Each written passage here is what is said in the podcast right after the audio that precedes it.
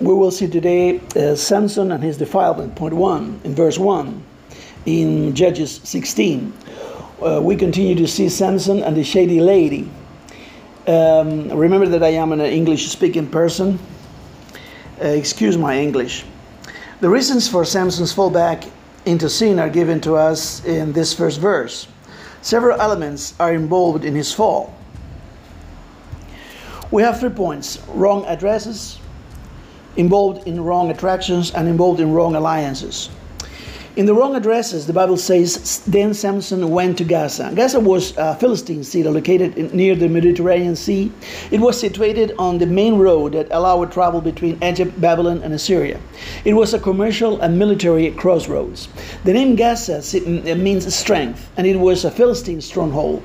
It was a place known for the wickedness and idolatry. It was no place for a man of God it, it doesn't matter where you spend your time. If you consistently find yourself in places where you're surrounded by sin, or even in a place where you can be tempted, uh, you are setting yourself up for a fall. Uh, read Proverbs 4 14 15. Uh, if you are an alcoholic, you should uh, avoid the beer and liquor stores. If you are a drug addict, you should avoid the places where such things are available.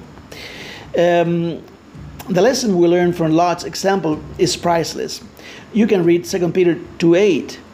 Uh, Lot places himself and his, and his family directly in the cross, crosshairs of sin by moving them to Sodom. He paid a terrible high price for his sin. Samson was involved too in wrong attractions. We are told that in Gaza, Samson saw there an harlot. Samson was uh, has always had uh, eye trouble, and it seems that he still does. He cast his gaze on the wrong things, and it led him into sin. If we do not guard the eye gate, we will allow the, mm, things into our minds that will cause us to be tempted. Um, when the wrong images are allowed in through the eyes, it will not be long until they find their way to the heart. It will not be long from there until you find yourself tempted and falling into sin. That is why we must guard our eyes at all times. The third point involved in the wrong alliances. We are told in the verse 1 that Samson went into unto her. Samson's sin was not an accident. He was not mm, merely a man overtaken by some snare of the devil. Samson was in the wrong place, looking at the wrong things. Uh, in this instance, he was in his own worst enemy. He contributed to his own fall. When we play around with sin and tempt ourselves, uh, we become the reason for our own failures. It isn't God's fault that we fail.